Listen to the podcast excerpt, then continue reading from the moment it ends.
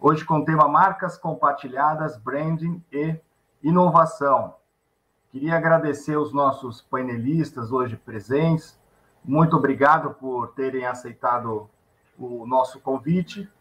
Lembrando que o Instituto Capoc é a casa do profissional de inovação, como sempre lembra William Castelo Branco, nosso presidente do Comitê de Inovação.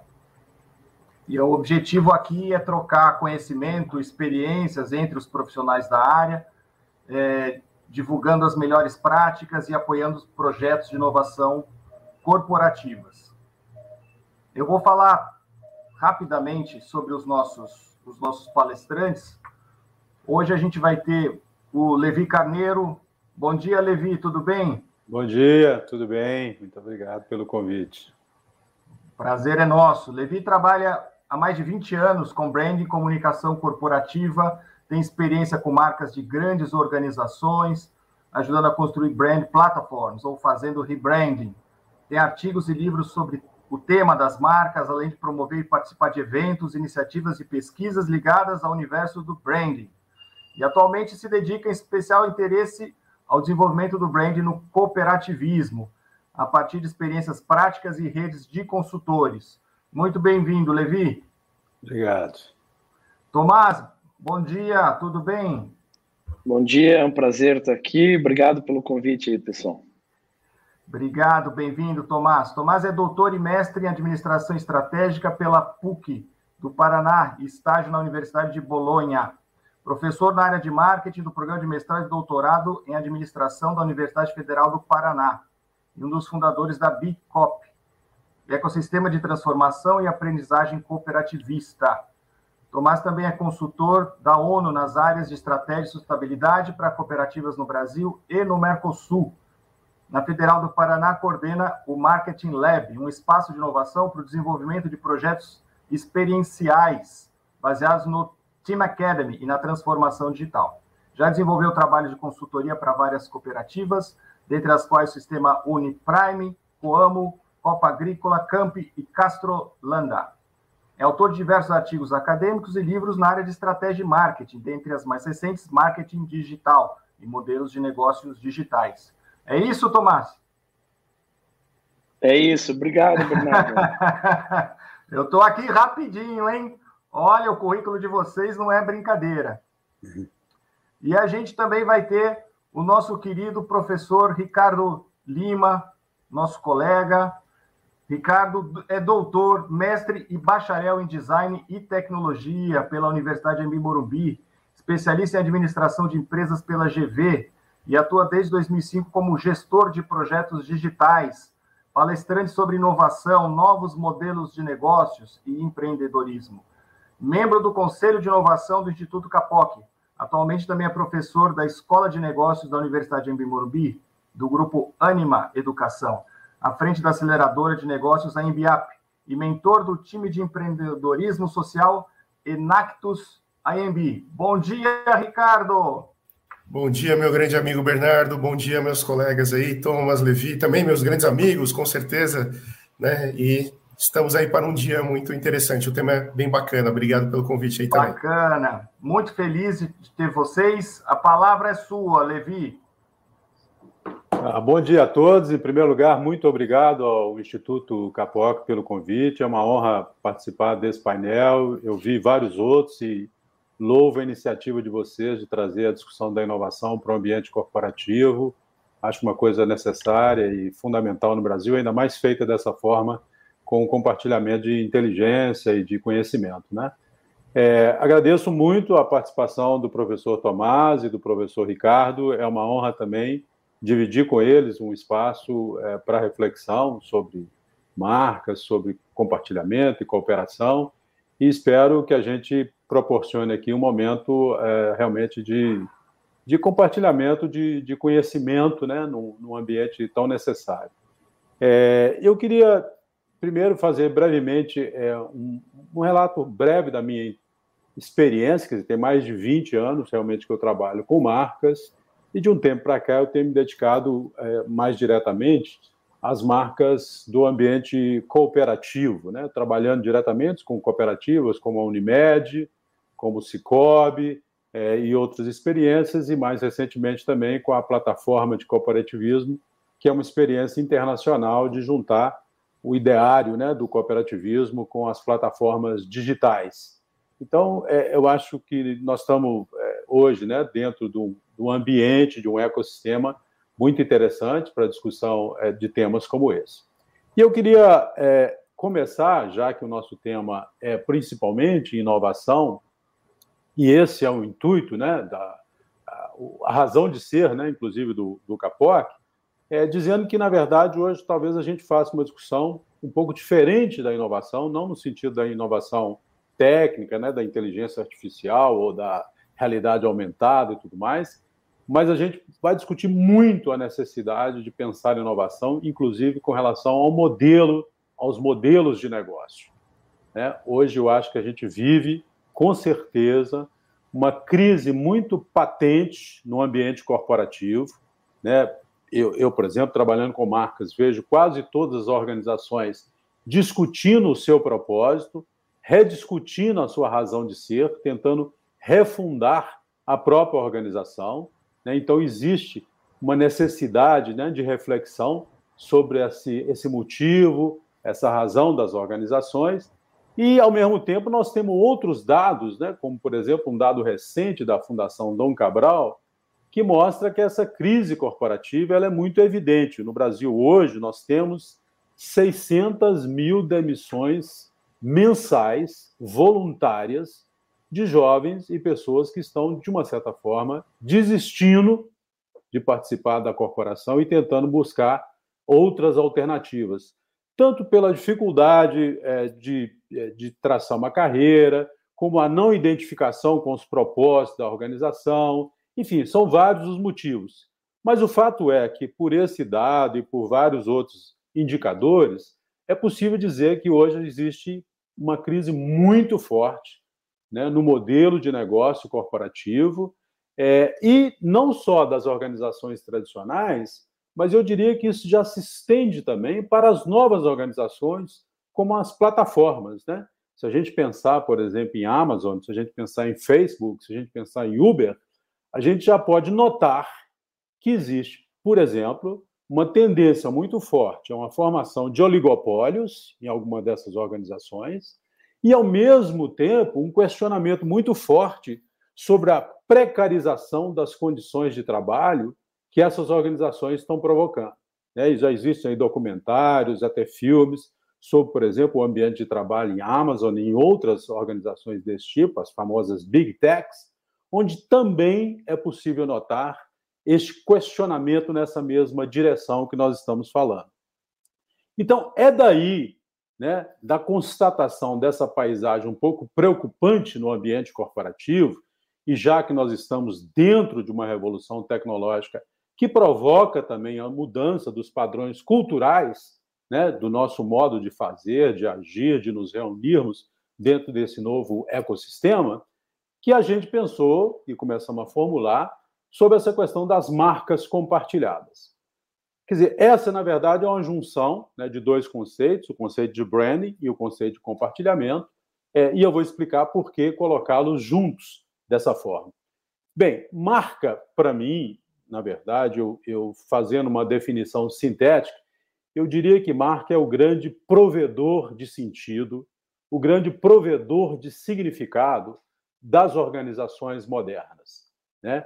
É, na verdade, a marca reúne né, tanto as mensagens, como as imagens, os símbolos, como as atitudes, os produtos e serviços que são colocados numa organização e, a partir daí, ela traduz isso em termos de significado, em termos de sentido, para a vida de todos os stakeholders, né? não só os, os clientes, consumidores, mas também para os parceiros, fornecedores e todos aqueles que interagem com a organização ou com o negócio.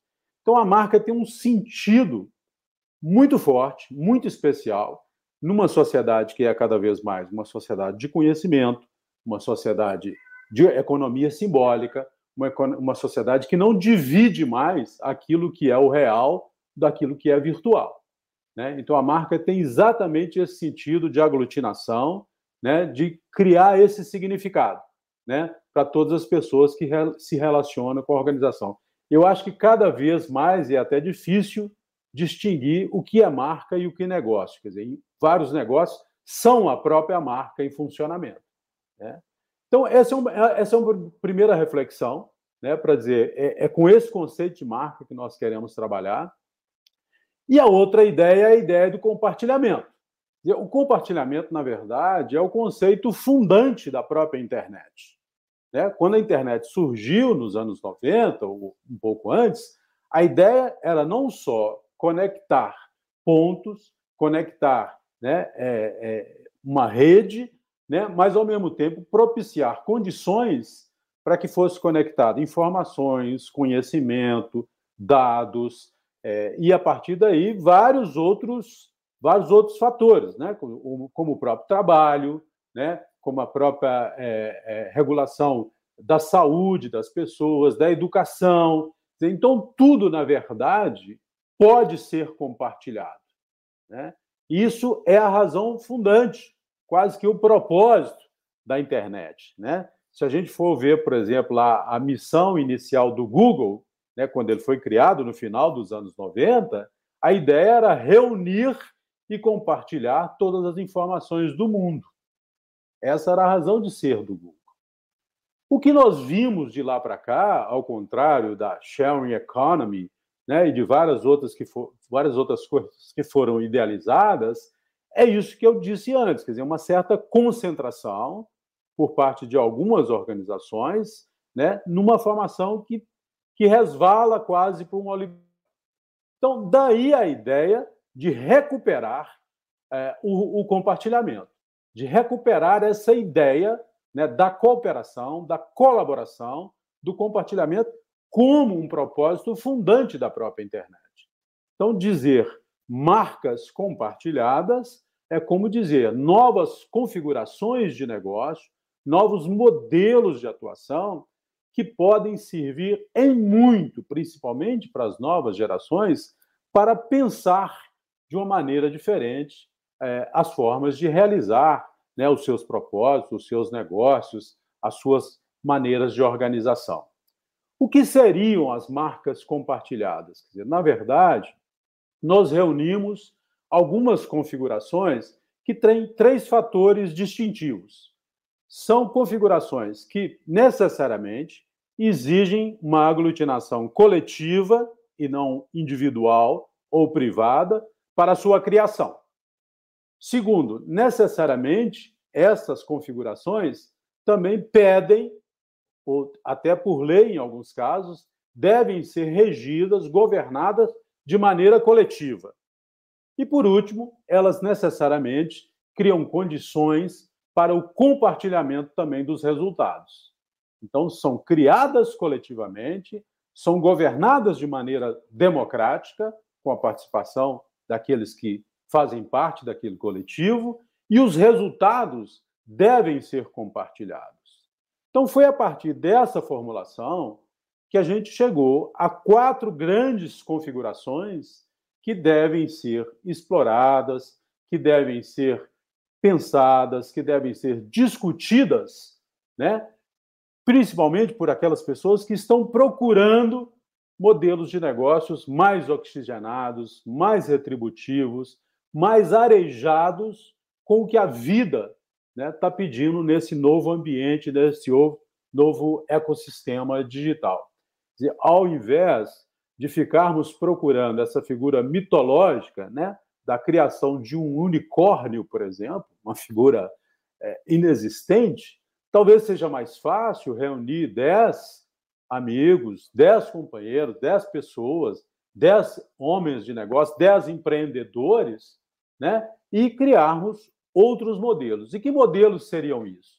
Seriam esses? Em primeiro lugar, nós temos os formatos cooperativos, né, que são regulados em lei no Brasil, mas podem ser cooperativas, como podem ser associações. Né? São modelos que existem, né? Já no Brasil, nós temos quase 5 mil cooperativas, eram mais, agora elas estão vivendo um período de consolidação, de aglutinação em algumas regiões, mas são 4.800 cooperativas existentes, né, já atuantes, de, muitas delas de maneira exemplar, como é o caso do Cicobi, que é um sistema bancário, ou Cicred, que são sistemas bancários, né, cooperativas financeiras com atuação vitoriosa e muito forte em várias regiões do Brasil, como é o caso da Unimed, eu particularmente trabalhando com a Unimed aqui em Belo Horizonte, é, conheço como uma cooperativa de grande êxito, com 5 mil médicos cooperados, né, e atendendo um universo de mais de um milhão e meio de clientes. Então, já existem várias experiências, o professor Tomás vai falar em seguida sobre experiências também exitosas no Sul. Então, nós temos cooperativas já muito vitoriosas, temos hoje essa ideia do cooperativismo de plataforma, que é juntar exatamente as plataformas digitais com esses princípios cooperativistas e potencializar ainda mais essa atuação. Então, nós temos hoje também cooperativas no mundo, como a Stoxy, a partir do Canadá, como a OpenGo em Nova York, como aqui no Brasil já temos Cataqui e algumas outras cooperativas que têm já esse formato digital, né? estão assentadas num protocolo digital. Então, esse é um primeiro formato que viabiliza muito a existência de marcas compartilhadas. O outro, o outro formato possível, que também existe no Brasil, regulado por lei, mas ainda é por nós pouco explorado, são as indicações geográficas. As indicações geográficas são um modelo de propriedade industrial, onde você também, se reunindo coletivamente, consegue reconhecer uma determinada região, um determinado produto, como uma indicação geográfica, né? esse reconhecimento é feito pelo INPI, e aquilo ali vai necessariamente ser regido pelas pessoas que criaram aquele, aquele, aquela indicação naquele lugar, e, e os, o, o resultado, né, os benefícios, vão ser compartilhados não só por essas pessoas, mas por uma região inteira. Né? Então, quer dizer, ao reconhecer uma indicação geográfica, seja uma denominação de origem, que é um modelo, seja uma indicação de procedência, que é outro modelo, nós estamos criando uma forma, uma marca de compartilhamento de alto potencial. Né? No Brasil, hoje, nós temos em torno de 90 indicações geográficas. Ainda é muito pouco comparado com a França, que é menor do que Minas Gerais e tem 750. Então, nós temos aí uma estrada né, um caminho aberto para um novo modelo de negócio que pode trazer grandes benefícios de colaboração, de cooperação, de, de coletivização de resultados para regiões, para comunidades inteiras. Né? Um terceiro modelo, mais conhecido é, por nós, são as próprias plataformas digitais, aquelas mais colaborativas, como é o caso do Waze né, que é uma plataforma onde nós todos podemos, é, compartilhando informações, ajudar na mobilidade né, do trânsito, numa rodovia, em qualquer outro lugar. Existem várias outras é, maneiras é, de criar plataformas é, na plataformas da própria internet, onde você exerce esse modelo de colaboração, de compartilhamento, ao contrário das big techs que tendem à concentração, que tendem ao oligopólio e que tendem a uma relação muito complicada, para não dizer outra coisa, com a, a, os provedores, é, seja de produtos ou seja da força de trabalho. Né? E, por último, um quarto modelo né, que a gente conhece, é, que já existe também em algumas regiões no Brasil, é uma formação do próprio branding. Né? Quando a gente fala no place branding ou no local branding, são possibilidades onde você tem uma, uma configuração que, independente, inclusive, da existência ou não da indicação geográfica, você pode privilegiar uma região, uma comunidade e chamar atenção sobre ela para uh, uma, um, um, negócio de turismo naquela região, para a melhoria das condições de vida naquela região. Uh, entre nós, nós podemos citar, por exemplo, aqui em Minas Gerais, a, a cidade de Tiradentes, que é uma cidade reconhecidamente né, é, explorada como um, um, um, place branding, né, um local né, que tem determinadas condições que propiciam é, o turismo histórico, o turismo local, o turismo mineiro, assim como existem várias outras regiões no Brasil trabalhando também com esse reconhecimento. Fora do Brasil, nós temos Santiago de Compostela e várias outras localidades, onde essa ideia né, de um branding a favor de uma região, a favor de uma localidade, cria muitos benefícios para uma coletividade inteira, tem uma gestão que é uma gestão coletiva, né, e, nesse sentido, é diferente também é, de qualquer outra uh, formação mais privada. Então, a ideia, basicamente, que, que eu formulei né, através é, de, um, de uma pequena publicação que está aí disponível na internet, marcas compartilhadas, é, é exatamente estimular a reflexão dessa inovação, né, que é uma maneira diferente de pensar marca e de pensar compartilhamento. E de criar, assim, alguma alternativa dentro dessa crise de modelo de negócio que nós estamos vivendo. É, eu, eu diria uma coisa para finalizar, quer dizer, que é um exemplo, inclusive, fantástico, com o qual eu trabalhei e continuo trabalhando é, nesse momento, que é na região aqui de Minas de São Roque. Lá existe a cooperativa, que é a Saron, que é a cooperativa de São Roque, cooperativa com uma longa história já, de mais de 20 anos de existência. Essa cooperativa ela está fazendo uma, uma, um processo de expansão por outras cidades daquela região, mas ali também tem um reconhecimento de indicação geográfica do queijo canastra. Então, você tem um, uma outra formação compartilhada que também beneficia a região.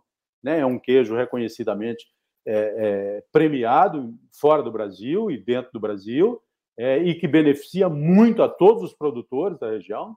Você tem mais do que isso, uma marca coletiva, né? que é uma marca, como o Ricardo vai tratar depois, uma marca que rege a ação dos produtores em relação ao queijo, é, regulando o, o, modo de fazer, regulando é, a maneira de tratar dessas, dessa, dessa, dessa preciosidade, que é o queijo canastra.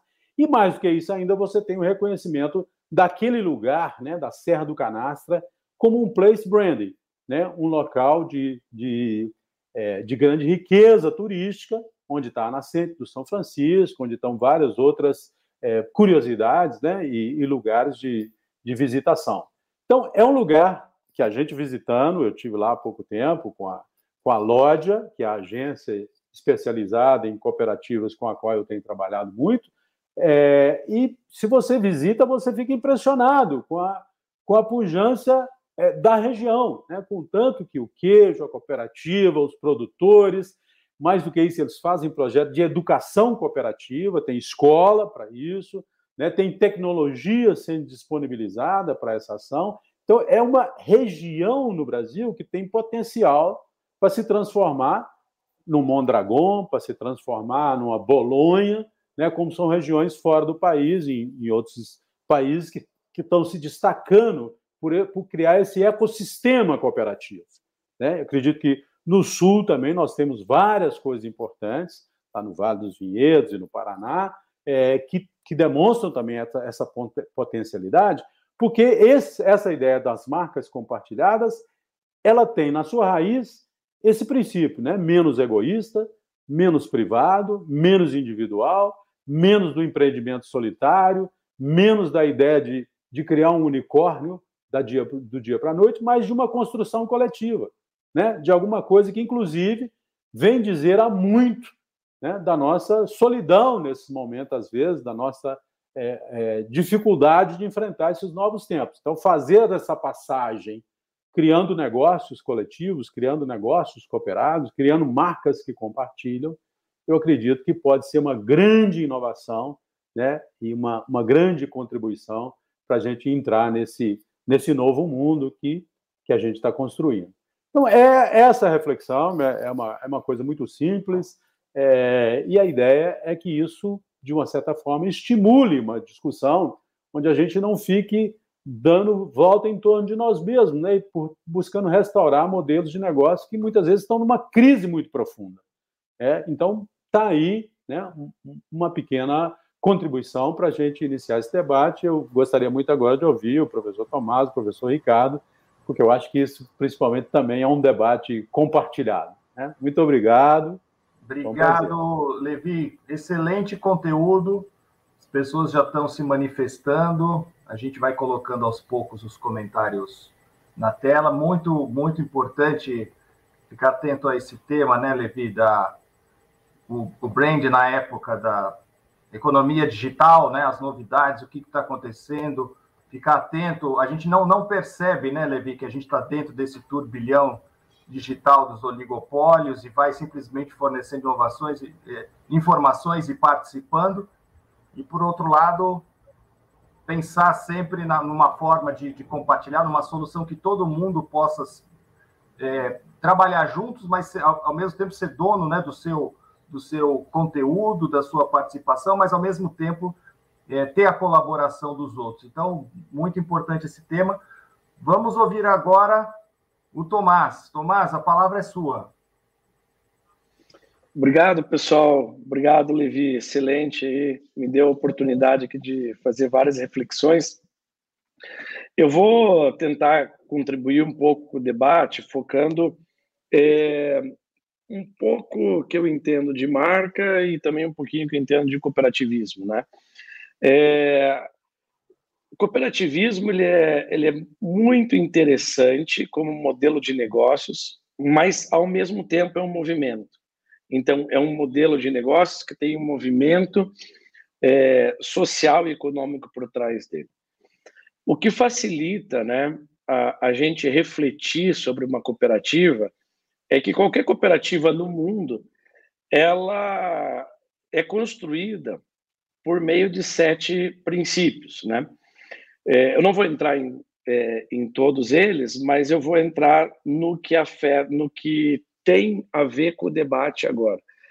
O, o sexto princípio do cooperativismo é o, é o princípio da intercooperação. O que quer, dizer, o que quer dizer isso?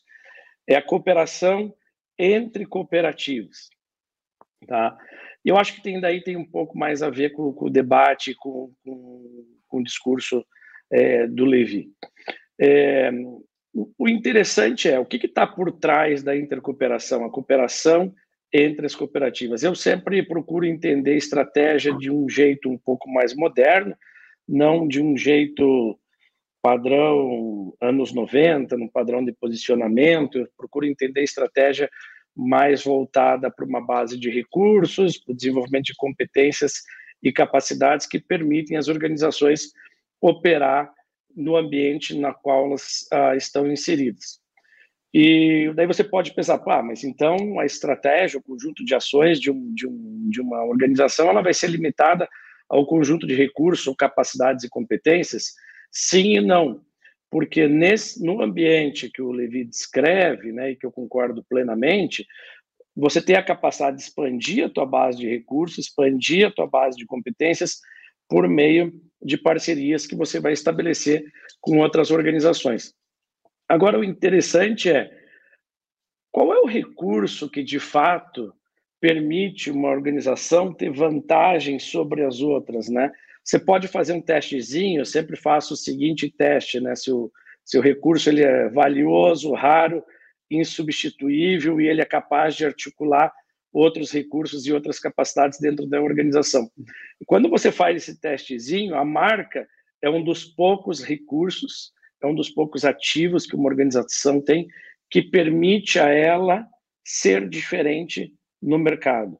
Dentro da proposta do Levi, independente de ser uma cooperativa, uma associação, outro tipo de organização, quando você tem a possibilidade de compartilhar a representatividade e as características e os valores que uma marca tem com outros é, arranjos, com outras organizações, eu acredito que a vantagem é, competitiva é potencial, potencializada é, no mercado. Então, é, voltando no que eu estava falando para vocês sobre o princípio da intercooperação, que é a cooperação entre cooperativas, a Aliança Cooperativa Internacional, esse ano, ela propôs, né, é, até 2030 para uh, um foco neste princípio. Foco em três coisas: nesse princípio da intercooperação, cooperação entre cooperativas, aplicação e priorização é, dos ODS e da identidade cooperativa, que assim no Brasil teve um problema nos anos 90 que muitas é, pessoas né, usaram o um modelo cooperativo para tirar apenas vantagem aí de algumas é, políticas públicas, isenção de impostos, etc. E, tal, e daí o cooperativismo ele teve um problema de imagem bastante grande, que foi, acredito que, sanado aí com o Recop, que foi um, um, um programa do governo e da própria atuação da OCB, e, enfim, de outras é, organizações interessadas no desenvolvimento do cooperativismo. É, então, a gente tem todo esse contexto propício para intercooperar. Teoricamente, seria mais fácil duas cooperativas cooperarem porque elas compartilham a mesma base, né, a mes os mesmos princípios. Porém, eu, eu, gostaria assim de compartilhar com vocês é, um exemplo é, pessoal, né, e daí a gente pode até discutir um pouquinho isso. É, três anos atrás, eu participei de um projeto aqui, em Curitiba, aqui no Paraná, tem uma região, no Centro-Sul, que ela é formada por cooperativas pequenas e médias. Então, a OCEPAR, que é a Organização das Cooperativas do Estado do Paraná, é, resolveu é, propor uma ação afirmativa no sentido de que oito cooperativas se juntassem para poder cooperar e compartilhar recursos, capacidades e competências. Beleza, então a gente fez um primeiro workshop, o pessoal super animado, etc e tal. E eu comecei a perceber que tudo bem, você tinha aquela inspiração, você tinha aquela animação e você tinha aquela vontade de compartilhar e cooperar, compartilhar recursos e cooperar.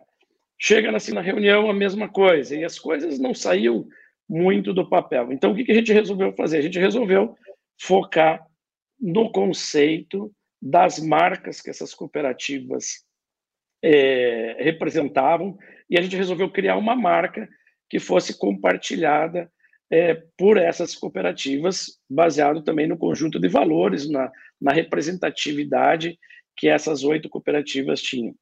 É, e assim mesmo não adiantou. A gente foi para uma quarta reunião, e daí eu peguei, é, trabalhei com, com, com, um colega meu, e a gente foi fazer uma pesquisa nessas cooperativas, a gente foi entender a base de ativos dessas cooperativas, a gente foi tentar entender os recursos, as necessidades delas, né? E tentar entender o que estava travando, né? Essa, essa possibilidade de, de compartilhamento, né? E a gente buscou um pouco na literatura para tentar entender, não tem literatura é, muito específica sobre é, compartilhamento em cooperativas, sobre intercooperação, então a gente resolveu buscar um pouco a literatura de aliança estratégica, né? E resolvemos comparar os dados que a gente tinha coletado nessas oito cooperativas. Bom, o que, que a gente chegou? A gente, a gente chegou à conclusão que tinha uma possibilidade de dois modelos que eu acho que pode contribuir é, de uma maneira prática sobre o que o, o que o Levi estava compartilhando com a gente. O primeiro modelo é, que é, é seria muito necessário, né? Você é um modelo que ele tem uma curva U invertida, no sentido onde você vai compartilhar ativos específicos para o relacionamento. Então, essas oito cooperativas, essa era a primeira proposta, elas iam compartilhar. A gente tinha feito uma proposta de ativo financeiro e ativo é, recursos humanos, enfim, para que pudessem trabalhar nessa marca que a gente tinha que a gente tinha criado, que se chamava Juntos Cop, o nome da marca. Né? Enfim, é, não deu muito certo, porque chegou na hora de contribuir com o recurso financeiro que foi determinado, tinha cooperativas que queriam investir, tinha outras que não queriam, tinha outras que achavam que era muito é, é, era, um, era um recurso muito alto, enfim, então a gente partiu para um, um outro modelo que é um modelo que é uma curva em S, no sentido que você teria que gastar, né, que as cooperativas teriam que gastar muito tempo compartilhando informação, compartilhando conhecimento, ou seja, se conhecendo, né? E a partir do momento que essa confiança tivesse resolvida, aí sim a gente ia fazer um aporte financeiro para que a marca funcionasse. No meio do caminho, né, dessas oito cooperativas, umas é, foram desistindo, porque o, o, pessoal achava que era assim, ah, a gente quer fazer compra conjunto para poder pagar um valor menor é, para o insumo que a gente está comprando. Porém, essas cooperativas de agronegócio, elas compram de grandes é, é fornecedores, de grandes multinacionais, que sabia que eles estavam tentando fazer essa compra compartilhada e não toparam entrar nisso. Então, as que tinham só esse interesse é, saíram e, e ficaram quatro cooperativas compartilhando essa marca, né, no sentido de conectar os valores, porque a cooperativa é um conjunto de pessoas. Valores, ele conectava as pessoas que são os cooperados. E daí elas começaram a desenvolver várias atividades, né?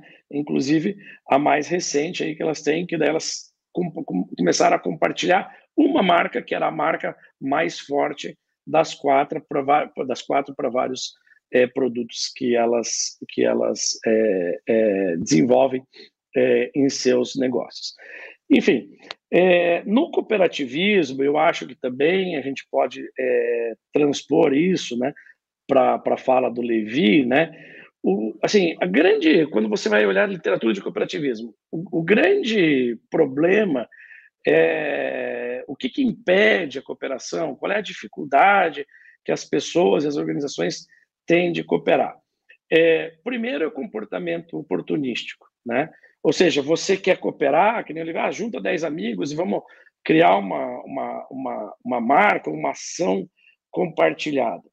Porém, inevitavelmente, as pessoas elas podem ter uma mentalidade, ah, não só as pessoas, mas as organizações podem ter uma mentalidade de compartilhamento, de coletividade, de colaboração, mas inevitavelmente em algum momento elas vão ter um comportamento oportunístico, ou seja, elas vão querer que é, seja prevalecido o interesse individual dentro desse coletivo.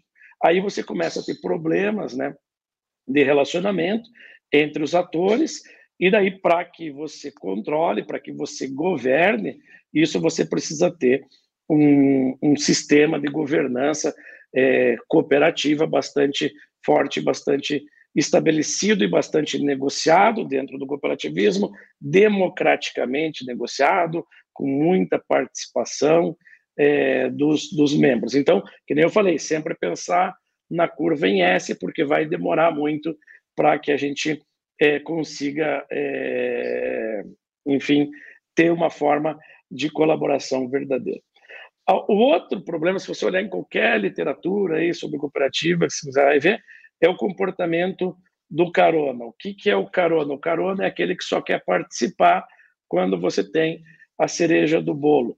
É, nenhum arranjo cooperativo vai funcionar se você tiver um número muito elevado de caronas, porque você precisa compartilhar o que tem de bom no sistema, o que tem de bom no modelo, mas também você precisa compartilhar o que não tem de tão bom no modelo, assim como qualquer negócio, né?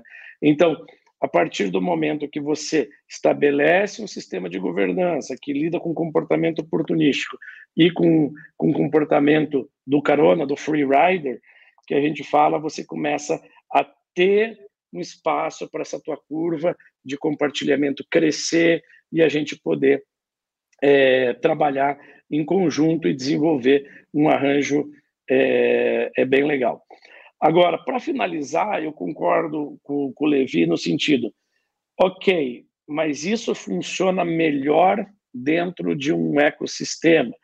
Por exemplo, quando eu estava fazendo meu doutorado, eu fui para a Universidade de Bolonha estudar um arranjo bem específico, que era na praia de Rimini, onde tudo é compartilhado e todos os arranjos turísticos são cooperativas. Então, você vai ter uma cooperativa de hotéis, cooperativa de restaurantes, uma cooperativa de serviço de praia, uma cooperativa de transporte, uma cooperativa de, de limpeza. Mas dentro do arranjo dessa praia na Itália, que se chama Rimini, onde toda a propaganda e toda a marca ela é compartilhada por todos e, e todos acabam tendo um benefício desse, desse, desse compartilhamento. Então, só ter a cooperativa, eu acredito que hoje em dia, dentro desse ambiente conturbado que a gente vive, eu acho que não é suficiente. A gente precisa focar em ter cooperativas, em ter associações, mas ao mesmo tempo em que essas cooperativas, essas associações possam navegar dentro de um ambiente, de um ecossistema de compartilhamento e de um ecossistema que seja saudável para que elas operem. Acho que da minha parte era mais ou menos isso. Eu vou passar aí para o Ricardo, que pode contribuir um pouco mais é, com o nosso discurso aqui, que ele entende muito de cooperativa também, de outros arranjos. Obrigado, Tomás, pela participação. Importante também a gente trazer os, os exemplos, né? mostrar para o pessoal o que está acontecendo de prática no mercado. Ricardo, bem-vindo, a palavra Opa. é sua. Muito obrigado, Bernardo. Obrigado, Tomás, Levi. Na verdade, é difícil debater aí quando você tem duas grandes cabeças aí, fontes inspiradoras, né? Eu terminei meu, meu doutorado recentemente e, logicamente, eu é, é, vi muito conteúdo, né? Do, tanto do Levi como do Tomás também, e, e, me inspirou demais aí no trabalho, né? Eu fiz um trabalho justamente para tentar a, entender alternativas, né? Para principalmente ajudar refugiados aqui em São Paulo, refugiados empreendedores, e um dos caminhos, né? Ou seja, o trabalho foi me levando muito a esse tema das marcas coletivas, como uma possibilidade justamente é, de se criar um negócio que possa ser acolhedor, né, que possa trabalhar é, é, justamente além do que a gente faz de forma individual, porque a gente tem no Brasil, principalmente na pandemia, um boom muito grande da criação de MEI, né, que é o microempreendedor individual, só que a gente sabe que nos modelos de negócio hoje em dia, né, os modelos em rede, a soma dos pequenos é que faz a diferença. A grande questão é quem gerencia, quem faz a governança desses pequenos. Né? Então, como já foi falado aqui na discussão das plataformas, é, normalmente são grandes empresas que fazem né, a orquestração desses pequenos.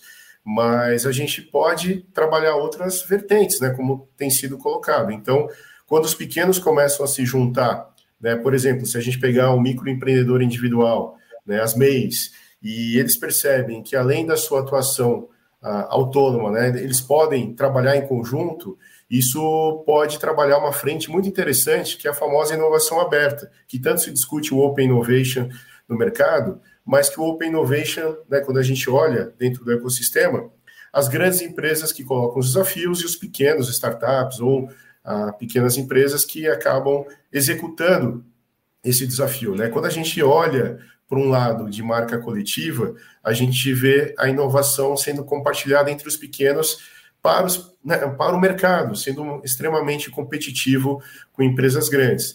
Então, eu até vou compartilhar alguns links para vocês, é, inclusive da, da minha apresentação aqui do doutorado também, que foi bem interessante. E um caso que eu trago de exemplo é uma marca que eu acho que a grande maioria aqui conhece, que é uma marca colombiana chamada Juan Valdez é uma marca de café, né, uma das grandes marcas do país, da, da Colômbia, que é uma marca compartilhada, né, uma marca feita por mais de 4 mil produtores de café, é, que estabelecem as suas regras, né, estabelecem a sua governança, como foi falado aqui, só que hoje compete justamente nos Estados Unidos com Starbucks, e, e até em outros países também é uma marca muito forte, justamente por né? Em vez de cada produtor apenas focar na sua própria marca, eles resolveram trabalhar uma maior, uma marca que pudesse representar e, e o país, né? E essa frente aí ao mercado. Então a gente vê uma mudança nesse formato, né? Ou seja, a marca coletiva.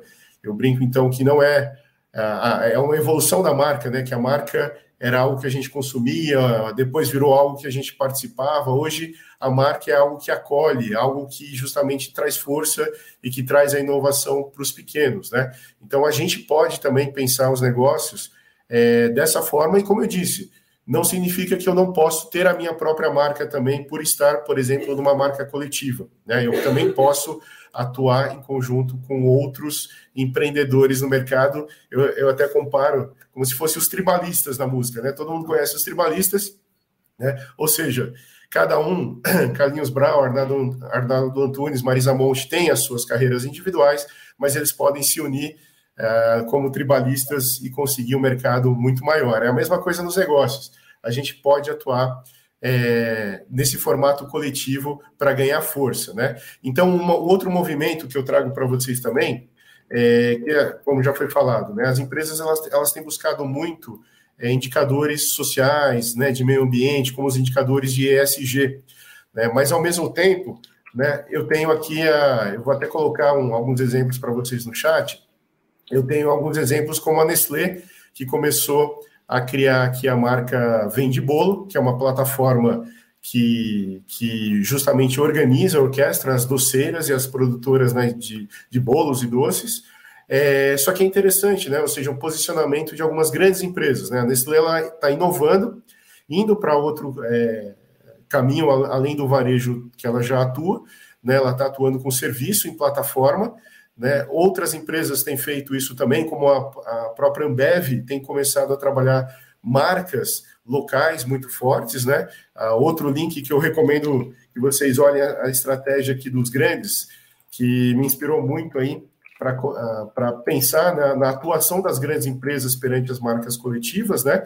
É, aqui é um, uma notícia da atuação da Ambev, como mudou sua estratégia, como tem sido um diferencial no mercado. Mas o ponto que eu coloco aqui para vocês é: as grandes, elas não precisam ser as proprietárias dessas marcas, né?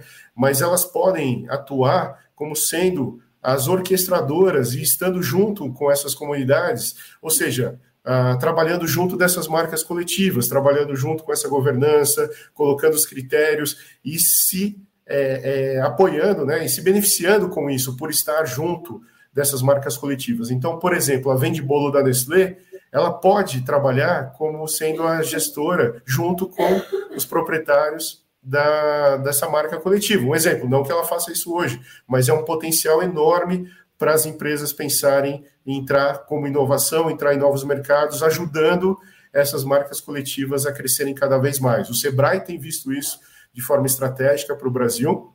Né, no meu doutorado, que eu compartilhei com vocês, né, a, a apresentação a, do SUEI, ela, eu tenho mapeado isso também, e eu acredito muito nesse caminho. Então, tirar esse preconceito né, de que cooperativa, de que associações, arranjos produtivos é, locais, eles são só para pequenos. Ao contrário, eles podem ter uma presença muito grande no mercado e podem sim fazer a diferença nos negócios daqui para frente. Então, as empresas cada vez mais vão ter que entender como conversar, como dialogar com, com essas marcas coletivas, onde eu não preciso ser o dono, né? E sim, eu preciso entender exatamente como eu posso ajudar a, a essas marcas a desenvolverem tanto a comunidade, tanto os mercados, os negócios locais como, por exemplo, o Juan Valdez aí é, tem, tem tido sucesso aí na Colômbia, tá? Então, eu não tenho muito o que ir contra ou debater nesse sentido, mas complementar mesmo a, a essa visão que é uma visão para todos dentro do, do ecossistema de inovação. E eu só fecho aqui colocando que, como professor universitário, né, também no meu doutorado, eu percebi a, a, importância da academia nesse processo, né? Então, no meu doutorado, eu trago muito conceito, como a gente vê, por exemplo, ah, cada vez mais a educação indo num caminho mais prático, né? E até, por exemplo, casos como empresas escolas, né, onde a gente vê lá o hotel em Campos de Jordão, aqui em São Paulo, é, é, do SENAC, né, o hotel escola, onde cada vez mais os alunos são colocados de uma maneira prática na educação, eu percebo que as marcas coletivas, de certa forma, elas são também marcas escola, onde a academia também pode entrar ajudando essa inovação, ajudando essas marcas a se desenvolverem e tendo seu papel estratégico, onde ninguém necessariamente é dono.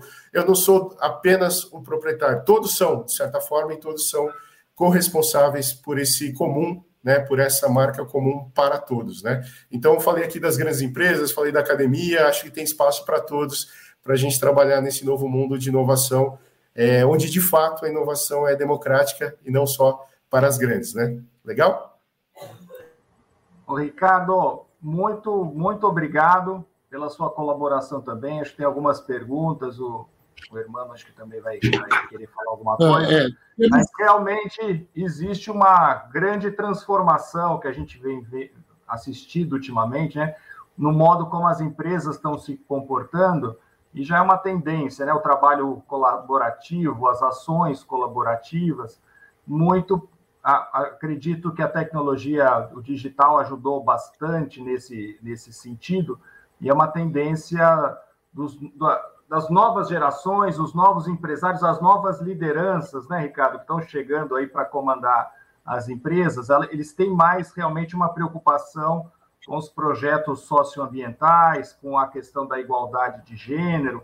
Eu queria perguntar como é que você está vendo o Brasil nesse sentido, Ricardo, as, as, marcas brasileiras, que é a nossa preocupação, afinal de contas, a, a gente tem uma grande preocupação em inovação com a nossa economia para gerar emprego, para diminuir essa, essa trágica desigualdade social. Como é que está como é que tá a questão brasileira em relação ao mundo nesse sentido?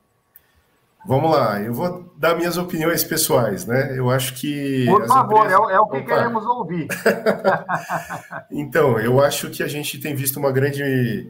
É, posicionamentos né, assim, diferentes das empresas recentemente, né? Só que eu, ao meu ver, a maioria das empresas elas estão perdidas e com medo. Elas, na verdade, estão atuando em grandes ondas, né? Então, para a gente olha na TV, na, nas comunicações é, parece que todo mundo está fazendo a mesma coisa e, principalmente, não gera credibilidade, que é o que elas estão buscando, né? Porque até você falar, até ontem ela não falava nada sobre isso e, de repente, começa a falar também, né? Então, a gente percebe aí que elas estão querendo né, estar uh, no politicamente correto, mas não necessariamente de uma forma estratégica, de uma forma que está vinculada ao seu negócio. Então, uh, é isso que eu coloco nesse sentido, né? A gente pode atuar desculpa, a gente pode atuar com outras abordagens, com outras vertentes. Então, quando, como eu falei, quando a gente fala do ESG, tão importante para as empresas, né, é muito amplo. São, a possibilidade enorme, né? Ah, logicamente que a gente tem que ter essa inclusão, como todas têm, mas isso é o arroz com feijão, né? Ou seja, isso é o que não é o que vai me trazer o diferencial no mercado para uma visão a longo prazo, né? Por isso que eu trago esse lado, assim. A empresa ela tem que continuar pensando em produzir, tem que continuar pensando né, em, em, em expandir mercado, mas ela não pode deixar de lado é, justamente o social, o meio ambiente, mas com uma outra postura, né? Essa postura onde eu não sou mais o protagonista de tudo isso, mas sim eu estou dentro de tudo isso de fato. Né? O próprio Itaú mudou o slogan, né? De feito para você para feito com você. Na verdade, isso é uma mudança de slogan que a gente não percebe às vezes tanto na prática dele. Será que o com você, ele, ele junto dos outros de fato, tirando esse, esse protagonismo todo, né? Então é isso que a gente espera das empresas nesse sentido, né? Então por isso que a marca coletiva é um espaço estratégico muito forte para elas. É, essa é a minha opinião. Então, é muito, é muito novo isso, nem hum, as pessoas, né, as empresas ainda não têm essa, essa fórmula pronta, mas é um começo de trabalho, principalmente na Amazônia, onde está todo mundo olhando agora. Vocês podem olhar as marcas coletivas da Amazônia, de açaí, por exemplo, está explodindo o mercado lá. Né? A gente aqui no Instituto vê a, a, o potencial que tem, inclusive de desenvolvimento sustentável mesmo lá, e esse é um caminho aí que eu, que eu acredito. Tá bom? Tá bom. Hermano, por favor. Temos apenas um comentário, por enquanto, do Paulo Nanô. Eu vou ler o comentário do, do Paulo Renato Nanô é, e diz bom dia ao Irã e, e coloca aqui é, que ele está finalizando a segunda parte de um projeto que a gente conhece, é muito bacana o projeto do Nanô, o esporte presente para o futuro, e que é, todo o trabalho de esforço para estar aí, parcerias, empresas né, com suas marcas, é, cabem nos conceitos de marca compartilhada, né? Assistindo à mesa, ele acha que o desenho se encaixa, o desenho dele que está pronto se encaixa perfeitamente aos comentários. Ficamos muito felizes, Nano. Uh, vou uh, reforçar as pessoas que utilizem os comentários aqui para fazerem suas perguntas. Eu queria fazer uma minha, uh, enquanto a gente espera as do público, e, e um, a minha é assim, eu primeiro tenho que dizer que foi um grande prazer ouvir a palestra, as palestras, né, as falas, porque é um, e o Ricardo sabe bem, né, um ambiente muito compartilhado com os meus estudos, né, eu estudei as uh, cooperativas, os, os, as comunidades de desenvolvimento de open source meu doutorado e vi vários conceitos aqui com o Tomás, com o Levi, com o Ricardo que eu já sabia, né, com os compartilhados, Adorei ver o Tomás falar do problema dos, dos free riders, né, dos caronas que não param, e que é um, uma, um dos conceitos básicos do início da minha tese, do Mancur Olson, e também o, a gente não viu os outros desafios né, do modelo mental uh, do capitalismo competitivo, que são também a tragédia dos comuns,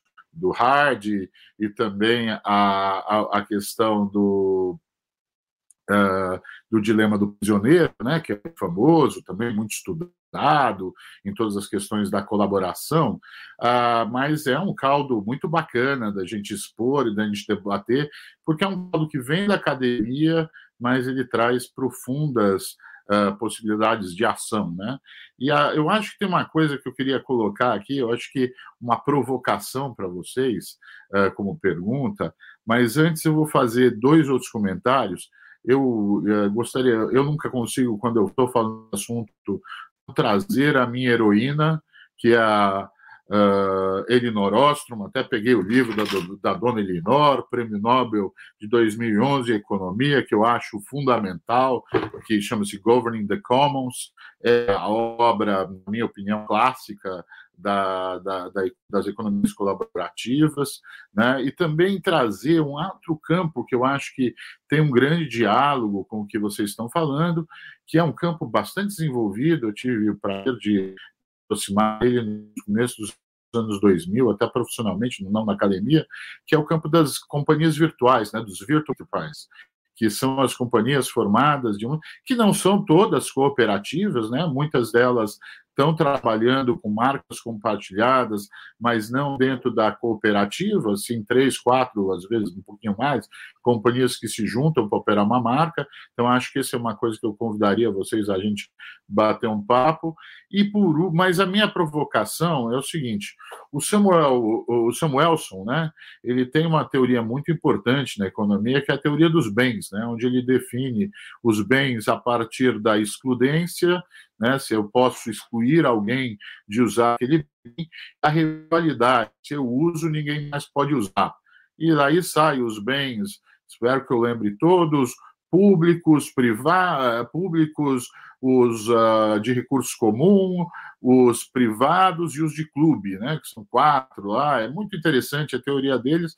Eu não sei se eu vou fazer uma sacanagem, que eu não sei quanto vocês estão familiarizados com o conceito, mas eu acho que vale fazer a, a provocação de quando a gente fala de marca, a gente pensar a marca como um bem econômico, que ela é, né? A gente até as negocia, coloca preço, vende, compra marcas, tal.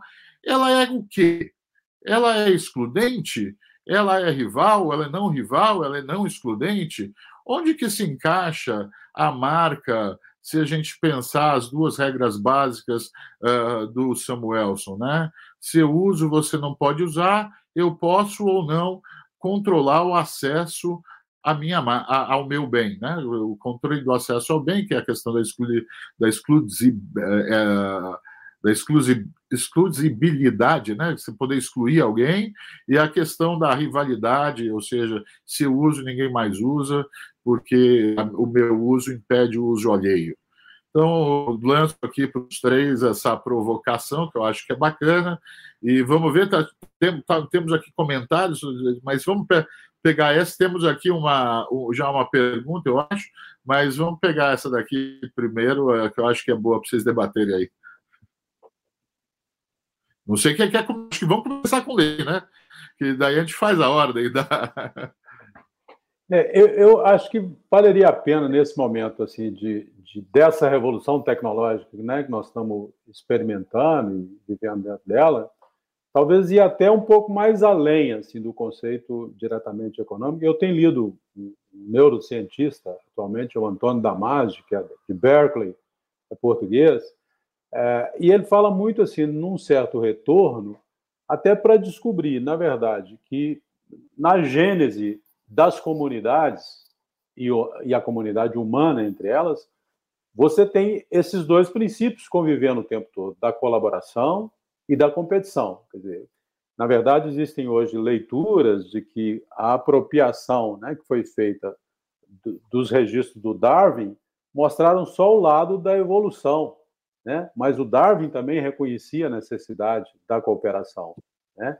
Então, eu, eu acho que, na verdade, nós estamos vivendo uma revolução muito profunda, muito profunda, e eu acho que na medida que você coloca um tipo de bem, que é exatamente esse bem é, intangível, né, que são as marcas, assim como outros intangíveis que estão ganhando destaque nessa, nessa, nessa, nesse novo ambiente, que dizer, né, os talentos, as patentes, né, são vários outros intangíveis que estão emergindo para uma nova economia que é também simbólica. Eu acho que é, é, assim o nosso conceito talvez também de apropriação ele vai mudar necessariamente, né? Eu acho que isso é que está em discussão, quer dizer, é, é, veja bem, eu falei aqui da Amazon, quer dizer, a ideia da plataforma ela é, ela é nuclearmente, ela, ela, ela leva em conta o compartilhamento. Dizer, só que quando você faz uma apropriação é, controladora e oligopólica dela, você inviabiliza a circulação desses canais. Mas eu acredito que em rede isso vai criar problema, porque rede é mais ou menos igual teia de aranha. Se uma aranha quiser ser egoísta, ela vai derrubar a rede, entendeu? É, então, eu acho que necessariamente você vai ter que repensar. Quer dizer, tem marcas, por exemplo, que estão se negando a entrar no sistema da Amazon, né? como a Nike, por exemplo, que falou: eu não vou participar disso.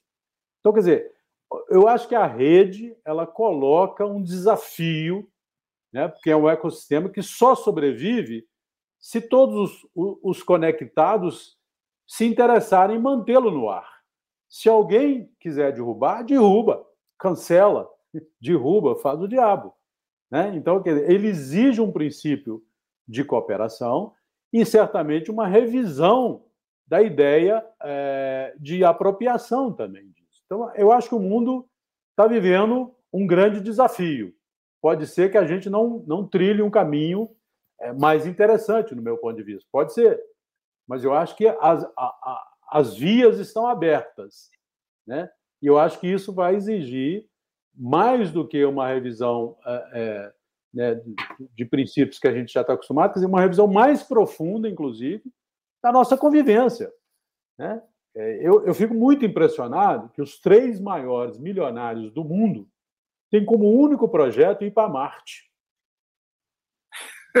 Isso, para mim é um negócio impressionante. Né? O Bezos, o Musk e, e o, o, Branson, quer dizer, o, o, grande projeto é uma sobrevivência num outro lugar. Né? Quer dizer, é, isso certamente não, não vai caber nós todos nesse projeto. Né? Então nós temos que pensar outras possibilidades. Né? É, eu acho que isso é um pouco que está no filme lá, Don't Look Up. Né? É, é, um pouco essa ideia de como é que é. Né? Então, acho que essa discussão toda é uma discussão muito interessante. Eu, eu eu concordo com o professor Tomás profundamente, dizer, existem muita dificuldade, muitas dificuldades, mesmo no ambiente cooperativo você vai enfrentar desafios, porque também existe, assim como existe colaboração, existe um certo egoísmo também instalado, né, uma disputa, os recursos estão cada vez mais escassos, enfim. É, mas eu acho que é, é, é, um momento de refletir profundamente sobre né, como as organizações estão repensando a razão de ser. Cada um de nós também tem que colocar né, quer dizer, as suas motivações da maneira mais profunda possível, né? E eu acho que é, eu colaborar queria... pode ser uma boa maneira de sobreviver. Ô, Levi, eu queria aproveitar, fazer uma pergunta para o professor Tomás, porque você tocou agora no ponto do setor privado, que tem uma, um papel fundamental nesse processo, né, Levi?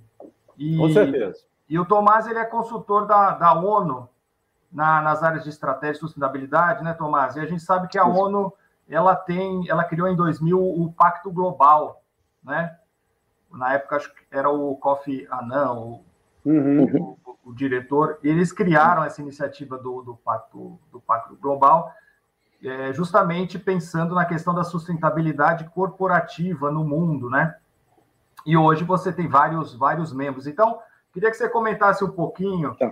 essa questão que o, que o, que o Levi comentou, o, o papel do setor privado e as grandes corporações, e ao mesmo tempo o, o local, as, as, comunidades, ou as pequenas comunidades, né? Como é que está? Como é que está esse embate hoje? Quer dizer, as comunidades com suas preocupações locais e o setor privado, muitas vezes, com, com, com preocupação de, de gestão é, global. Como é que está isso?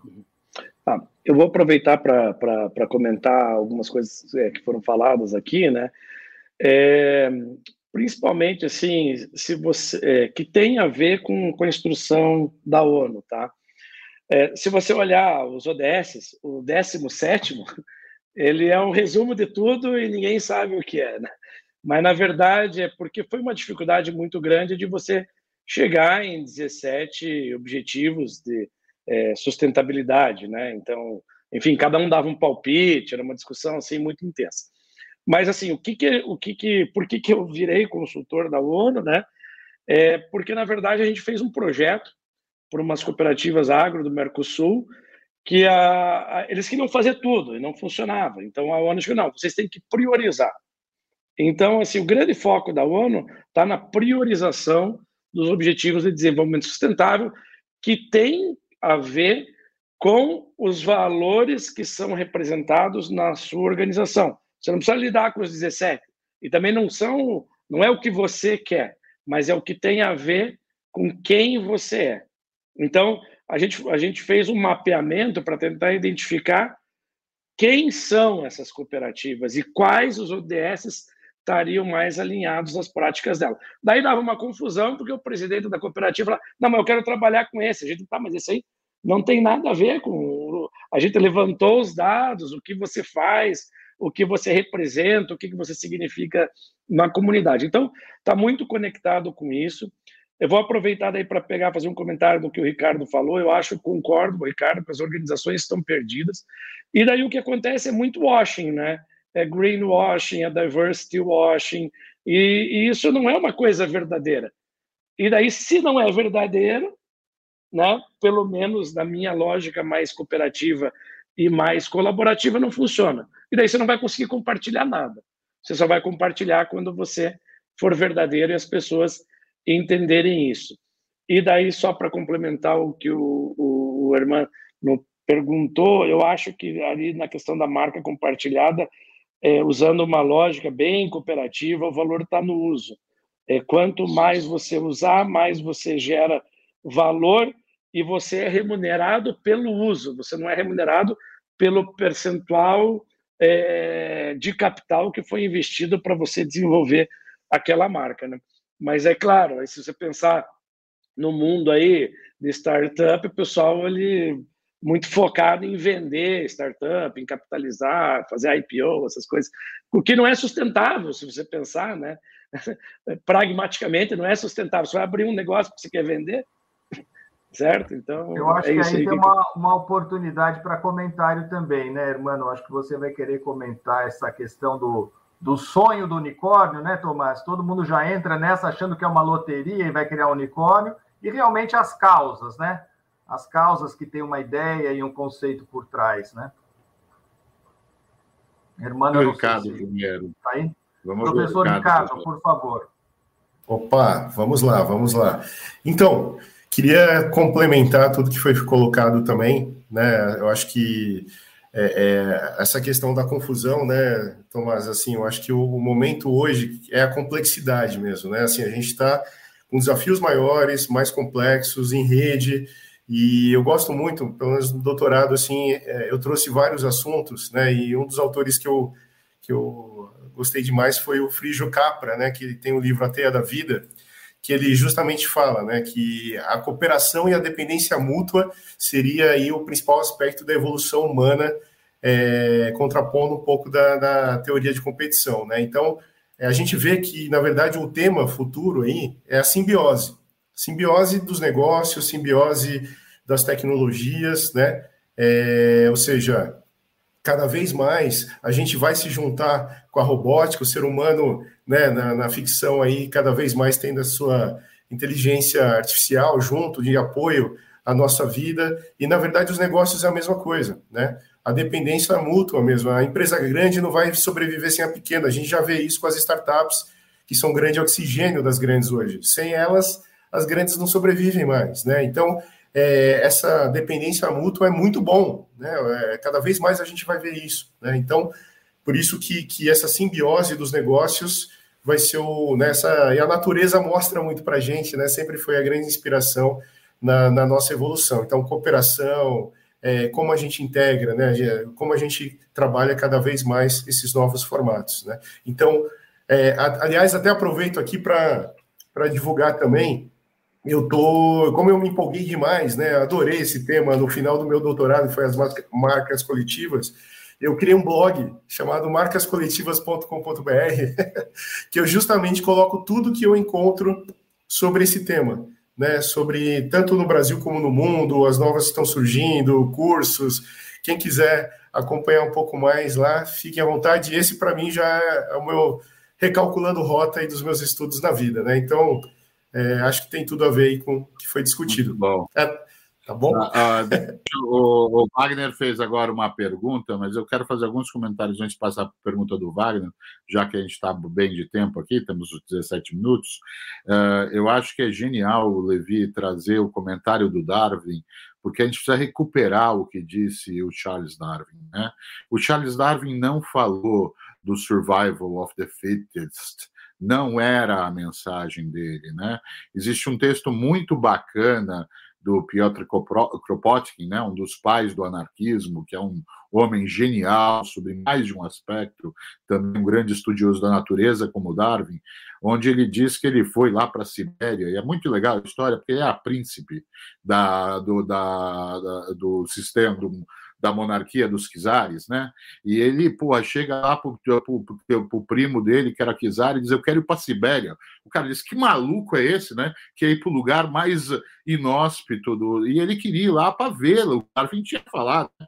essa competição que um quer comer o outro. E ele diz que, pô, chegou lá e não viu nada disso, né? E daí ele vai reler o Darwin e ele diz: Pô, tá lá no Darwin. Tem um pelicano cego, gente. Pô, e o cara lá, o, o, na origem das espécies, ele fala que tem o pelicano cego e que os outros pelicanos vão lá e dão um peixe na boca do pelicano cego. Que sobrevivência do mais forte é essa, né? Nós estamos na colaboração. E acho que é muito bacana que a gente, o, o, o Ricardo falar também, né, de evolução, de, da evolução nascido da colaboração, a linguagem tem, é, eu, fiz um bom estudo da colaboração sobre mais de um aspecto, né? Uh, e pô, a linguagem, a linguagem nasce da cooperação. As pessoas que estão colocando de onde vem a língua falam que a língua vem do esforço da caça dos animais grandes que tem que ser coletivo e a coordenação da caça dos animais grandes que faz o nosso cérebro criar essa capacidade extra que a gente tem que só nós temos da linguagem, né? Então, pô, e aí o Ricardo ainda me, me, me, deixa mais feliz ainda, tenho que brincar com ele, porque pô, ele vem com o negócio da simbiose. E para mim, na natureza, a questão cooperativa mais básica, a grande heroína desse negócio é uma mulher chamada Lynn Margulis, que infelizmente não recebeu o Prêmio Nobel de Biologia que deveria, e Medicina que deveria ter recebido, porque é a mulher que demonstra que a célula eucariótida né, essa que faz a mitose, que é a base da vida complexa, ela vem da junção de, uma, de dois organismos. Ela não vem de uma mutação, é uma, um, um fungo, uma arqueia, que se juntam e formam a mitocôndria, que é a base da vida complexa. Toda complexa no planeta. Né? Então, a ideia da simbiose como grande paradigma é genial. E aí eu tenho que só colocar aqui mais um pontinho para passar para a pergunta do Wagner, que é o seguinte: a Lynn Margulies ela criou a teoria dela de que a eucario, da, da, do, do, da evolução simbiótica, né? em 1965 ela demorou 35, não, 1975, desculpem. Ela, ela demorou 35 anos para ser reconhecida pela comunidade científica. Durante 25 anos, e ela não era uma pessoa qualquer, ela era a mulher do Carl Sagan, né, um grande da ciência, né? E mesmo estando nas maiores universidades, sendo mulher do Carl Sagan, ela foi rejeitada durante 35 anos. Tamanho é a nossa visão da, dos paradigmas competitivos, que nos fazem reler Darwin errado e que nos fazem reler Adam Smith errado. Porque Adam Smith ele escreveu um livro que chama A Riqueza das Nações, mas escreveu um outro que chama A Teoria dos Sentimentos Morais. No final da vida, ele queria queimar a riqueza das nações, e só ser lembrado pela teoria dos sentimentos morais. O que, que era a base da teoria dos sentimentos morais? Era dizer que sem empatia não há relação econômica. E o mundo que veio depois releu o Adam Smith, releu o Darwin e transformou, a partir do, do, do, dos neoclássicos, tudo na, na, na competição, e a competição abafou toda a, a, ideia da cooperação. Então, para mim, isso é genial estar tá ouvindo vocês. Uh, só vou fazer um último comentário. Uh, acho que quando o, o, Agora já não lembro aqui se é o, o. Acho que foi o Levi, quando ele fala de que talvez. Não, foi o Tomás, né? Quando ele fala que talvez a gente realmente precise repensar a marca e um outro bem. Ter, muito legal se a gente for olhar. Eu, eu discordo, para falar a verdade, com a proposição, mas acho que é muito provocadora. A, a posição do Tirole, que é o economista que foi prêmio Nobel em 2014, na verdade, preciso corrigir, eu falei que a Ostrom foi em 2011, ela foi em 2009, e ele vem com uma releitura da tabela do Samuelson de quatro bens, colocando que o virtual criaria um outro bem, e isso tem muito a ver, aí eu devolvo a palavra para o Ricardo e vou passar também a pergunta do, uh, do Wagner, para o Ricardo responder, ela vem muito com essa tua questão mesmo, de se existe uma economia da abundância, se o virtual muda realmente as regras econômicas, ganhou um prêmio Nobel, não quer dizer que a questão está fechada, mas o Jean Tirole, o economista francês, vai um pouco, acho que pela linha do que eu, da resposta do Ricardo, e a pergunta do, do Wagner, que é também muito apropriada nesse sentido, onde se encaixam os marketplaces nesse novo cenário? Ricardo, se quiser começar, vamos fazer a ordem inversa, Bernardo? Legal. Na verdade, eu vou puxar rapidamente aquilo que eu comentei, né? Eu vejo aí, ah, como os exemplos que eu coloquei do Vende Bolo da Nestlé, né? Eu acho que é um marketplace é, que, que mostra muito isso, né? Como um grande orquestrador de uma rede, né? E, e essa nova, esse novo posicionamento aí da Nestlé.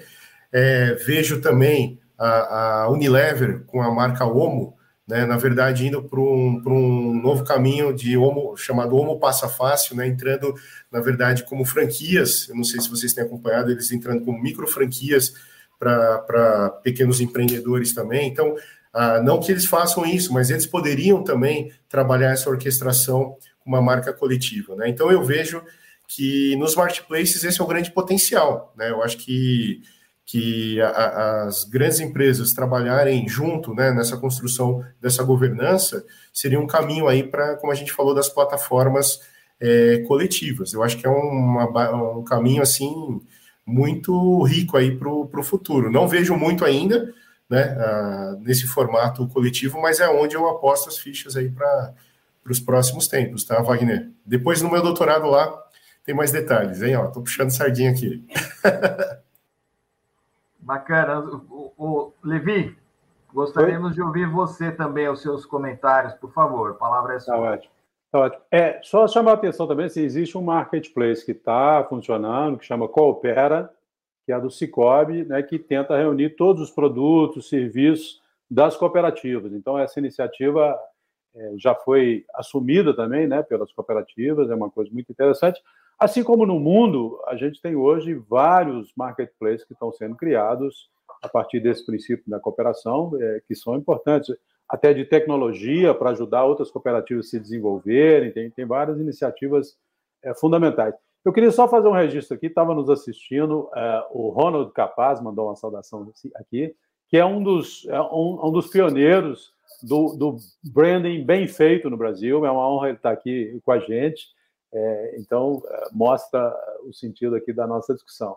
É, e dizer só isso, assim, eu acho que está sendo um momento fantástico, acho que as contribuições do Hermano e essa reflexão que a gente vem desenvolvendo, eu acho que mostra mesmo a pertinência é, dessa mesa e dessa discussão de que a inovação deve se estender também para uma reflexão sobre o próprio modelo de negócio, sobre a própria apropriação de resultados, porque isso é um desafio do nosso tempo. Né? É um desafio é, que a gente não pode deixar as novas gerações com a ilusão de que elas vão conseguir criar um unicórnio. elas precisam de, né, de ter negócios, propostas né, de negócio onde elas desejem ficar, né, onde elas desejem é, entregar né, a sua performance tão mensurada, a sua dedicação, é, encontrando naquilo ali uma motivação forte de vida, né, de ajudar as outras pessoas né, e de resolver problemas é, da comunidade hoje né, interligada no mundo inteiro. Então, acho que é uma reflexão muito necessária, muito boa. Acho que essa mesa, é, pelas presenças todas aí, ela lançou alguma luz e alguma provocação para a gente continuar pensando. Obrigado, Levi. Tomás, se você quiser também comentar um pouco desse tema. Uhum. É, o, de um ponto de vista bem pragmático, né? No, no e-commerce é difícil para um pequeno empreendedor, uma pequena empresa vender sem o marketplace, né? Mas o marketplace, assim, pelo menos os que tem aí, são muito abusivos, né? Enfim. É, e também não adianta nada você compartilhar uma marca e daí vender teus produtos no marketplace, né? Então eu acredito que isso uhum. tem que se estender para o próprio marketplace, né? Então essa é a uhum. minha minha opinião.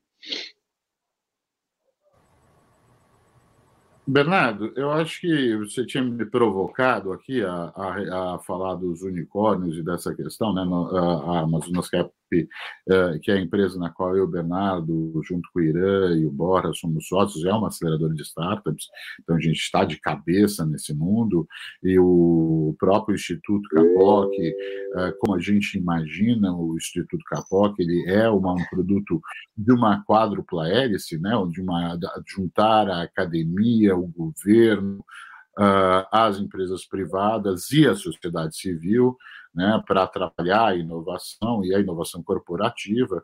Então, obviamente, os assuntos das startups, seus unicórnios e todas as demissões das startups aqui que o Ricardo comenta, tal, isso fazem parte do nossa no nosso dia a dia. Eu queria fazer um, uma pequena divergência, dizer, de dizer o seguinte: é, a, a, a saída do investidor do empreendedor da empresa, ou seja, o sonho do empreendedor de fazer o seu negócio vender, ele não determina de forma nenhuma a descontinuidade dos negócios.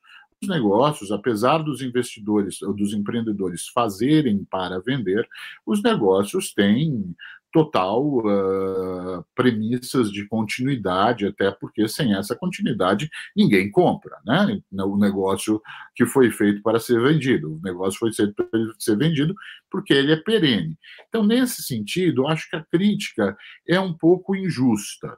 Agora, do ponto de vista dos unicórnios e da ideia de todos, de todo mundo querer ter unicórnio e tal, eu concordo que é uma bobagem, em primeiro lugar, né? Porque serão poucos, por definição serão poucos, né?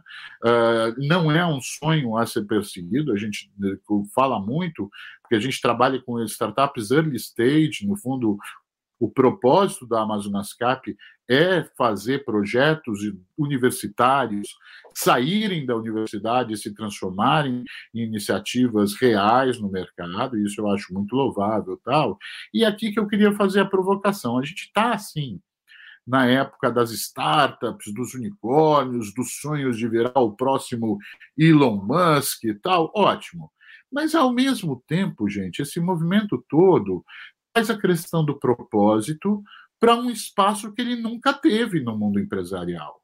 Né? A questão do propósito é levantada, levantada com força. Nós temos aí o Simon Sinek lá, o, com o livro que uhum. ficou importante, The Reason Why, né? Então, acho que a gente tem um movimento dual aí uh, que, que, serve para a gente uh, trabalhar para o lado certo, né? Quer dizer, vamos trabalhar para o entendimento de que os esforços que realmente vão à frente, eles uh, abrem oportunidades. Eu vou pegar o exemplo batido do Uber, quer dizer, o Uber tem realmente diversos problemas do ponto de vista da, da vamos dizer, de uma uh, de uma equanimidade dos ganhos e tudo mais. Mas a gente também não pode deixar de dizer que se o Uber não tivesse existido, teria muito mais gente passando fome nos últimos tempos. Quer dizer, ele deu uma saída de sobrevivência a muita gente. Ah, o gig economy, que pode ser horrível do ponto de vista trabalhista, ele empregou muita gente, distribuiu muita renda. E, por último, eu faria uma provocação aqui final, né? quer dizer, eu, talvez a coisa mais impressionante que eu vejo quando a gente junta os modelos cooperativos que vocês citaram, as marcas compartilhadas e com também o mundo do desenvolvimento open source e tudo mais, o que mais me espanta é a proliferação de modelos e de métodos de governança. E aí eu acho que a gente tem que prestar uma homenagem para um dos maiores teóricos que a gente está aqui no mundo, né, das teorias da, da, administração, né, o marketing faz parte do mundo das teorias da administração, um dos maiores teóricos que a gente teve, talvez o único grande gênio das teorias da, da administração, que foi o Peter Drucker, que no final do século passado escreveu um artigo que para mim é referência de quase tudo, que é a próxima sociedade, é o The Next Society, é um artigo que foi publicado na revista The Economist, a última do milênio passado, né? Onde ele diz, olha, eu não sei como vai ser a empresa, mas ele faz um alerta. Ele primeiro diz: lembrem-se que essa que a gente conhece e acha que é para sempre nasceu nos anos 40. Só tem uhum. 60 anos de existência, né? ou 20, se você quiser voltar para trás. Né? E, por último, ele diz: Eu não sei qual vai ser, mas eu sei que são muitos. Né? E a gente está vendo que o Drucker né, profetizou lá em 1999, na virada do ano 2000. Acho que uh, com isso aqui eu queria passar de volta a bola para o Bernardo, ver aí como a gente distribui os comentários finais. Eu fico por aqui. Queria agradecer muito, foi extremamente estimulante. Food for thoughts, né? Como dizem os gringos. Uhum. Com o cérebro. Obrigado, irmão. Eu vou dar um minutinho, começando pelo, pelo Ricardo, depois Tomás, finalizar com o Levi, antes de encerrar. Ricardo, por favor. Vamos lá, obrigado. Desculpa pelas tosses aqui, um pouquinho ainda recuperando, mas é, para fazer esse fechamento, né, eu acho que é isso mesmo. A gente tem que escolher alguns caminhos, né? E esse é um dos caminhos também que eu escolhi, que eu acredito. Então, por mais que eu, eu brinco que assim, até falo para os alunos, né? A gente tem a oportunidade de viver num mundo onde é uma folha em branco. Né? Ou seja, tudo está sendo mudado, reinventado, isso causa muita ansiedade também, mas ao mesmo tempo traz muita protagonismo né, do que a gente acredita de fato. Então, é, são tudo isso né, envolve negócios, visões, valores né, pessoais também. A gente tem que acreditar no, nesse, nessa inclusão, né? E o que eu coloco para todos, para dar continuidade nesse assunto, é a união da tecnologia em tudo isso. Então, é, a, a, própria blockchain, né? Ou seja, essa questão da governança, dos contratos entre as pessoas, entre as empresas, cada vez mais eu acho que vai influenciar nesses negócios do futuro, onde não tem necessariamente, que nem o Hermano falou, né? Onde tudo é virtual. Eu acredito muito nas organizações autônomas, autônomas descentralizadas, as DAOs, né, que estão sendo muito investidas agora, e eu espero estar vivo para poder ver esse futuro acontecer, onde né, a, a, tudo, todo esse coletivismo vai ser em código e você pode estar onde você quiser. Não, né? Eu acho que isso é o futuro e coloco esse fechamento aí para vocês. A sementinha está plantada. Estamos na crista da onda da inovação possível. As DAOs são o, a última palavra, né, Ricardo? Ex exatamente. É aí que a gente está olhando. Obrigado. Obrigado, Ricardo. Tomás, por favor. Obrigado, eu queria agradecer. Pô, aprendi um monte com vocês. E para finalizar, assim, para quem está assistindo, eu, eu, eu tive bastante oportunidade no cooperativismo, mas foi tudo meio sem querer, né? Então, eu sempre aconselho quem nunca trabalhou com cooperativa, quem nunca se interessou, que busquem muita, muita oportunidade de emprego, muita oportunidade de consultoria, aprendizagem. Então, aí eu queria jogar aí a semente do cooperativismo para vocês também. Muito obrigado aí, pessoal, pela oportunidade. Obrigado, Tomás. Levi, por favor. É, eu também queria agradecer muito ao, ao Instituto Capoc, acho louvável a iniciativa de vocês de colocarem a inovação em foco e de fazer isso de uma forma aberta. É, eu acho que realmente nós estamos vivendo uma, uma grande revolução é, que era tecnológica, agora se estende para uma revisão uh, de vários conceitos né, com os quais a gente trabalha é, onde é necessária cada vez mais essa abertura. Né? Para terminar, eu, eu, lembraria uma frase aqui do maestro Walter Smetak, né, que é um maestro que inspirou e trabalhou muito com os tropicalistas, que ele dizia o seguinte: salve-se quem souber, porque poder ninguém mais pode. Né? Então, Esse é essa é a ideia. Quer muito, muito, muito obrigado. Olha, eu queria agradecer novamente muito, em nome do Instituto Capoc, o Levi, Tomás, professor Ricardo, por compartilhar conhecimento conosco. Lembrar que o propósito do Instituto Capoc é esse: é fomentar as iniciativas de inovação, provocar o debate, trazer o mercado para dentro do Instituto, também colocar o Instituto em contato com o mercado, porque a gente acredita que é isso que vai trazer competitividade, desenvolvimento e a riqueza não para alguns, mas para todos os brasileiros, que é tudo o que a gente precisa. Gostaria de agradecer o Hermano Sintra, que esteve conosco, os diretores do Instituto Capoc, os nossos associados e todos vocês que nos acompanharam. Enquanto isso, eu encerro a nossa transmissão e até a nossa próxima mesa inovadora. Muito obrigado a todos. Um abraço.